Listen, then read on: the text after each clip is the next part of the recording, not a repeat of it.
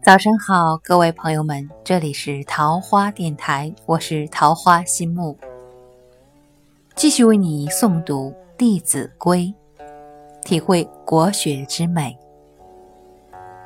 房事清，墙壁净，积案洁，笔砚正。墨磨偏，心不端；字不净，心先病。这是说，房间要收拾整齐，墙壁要保持干净，桌子要保持清洁，笔砚要摆放端正。如果研墨时研偏了，说明心不在焉；字写的潦草不工整，说明思想不集中。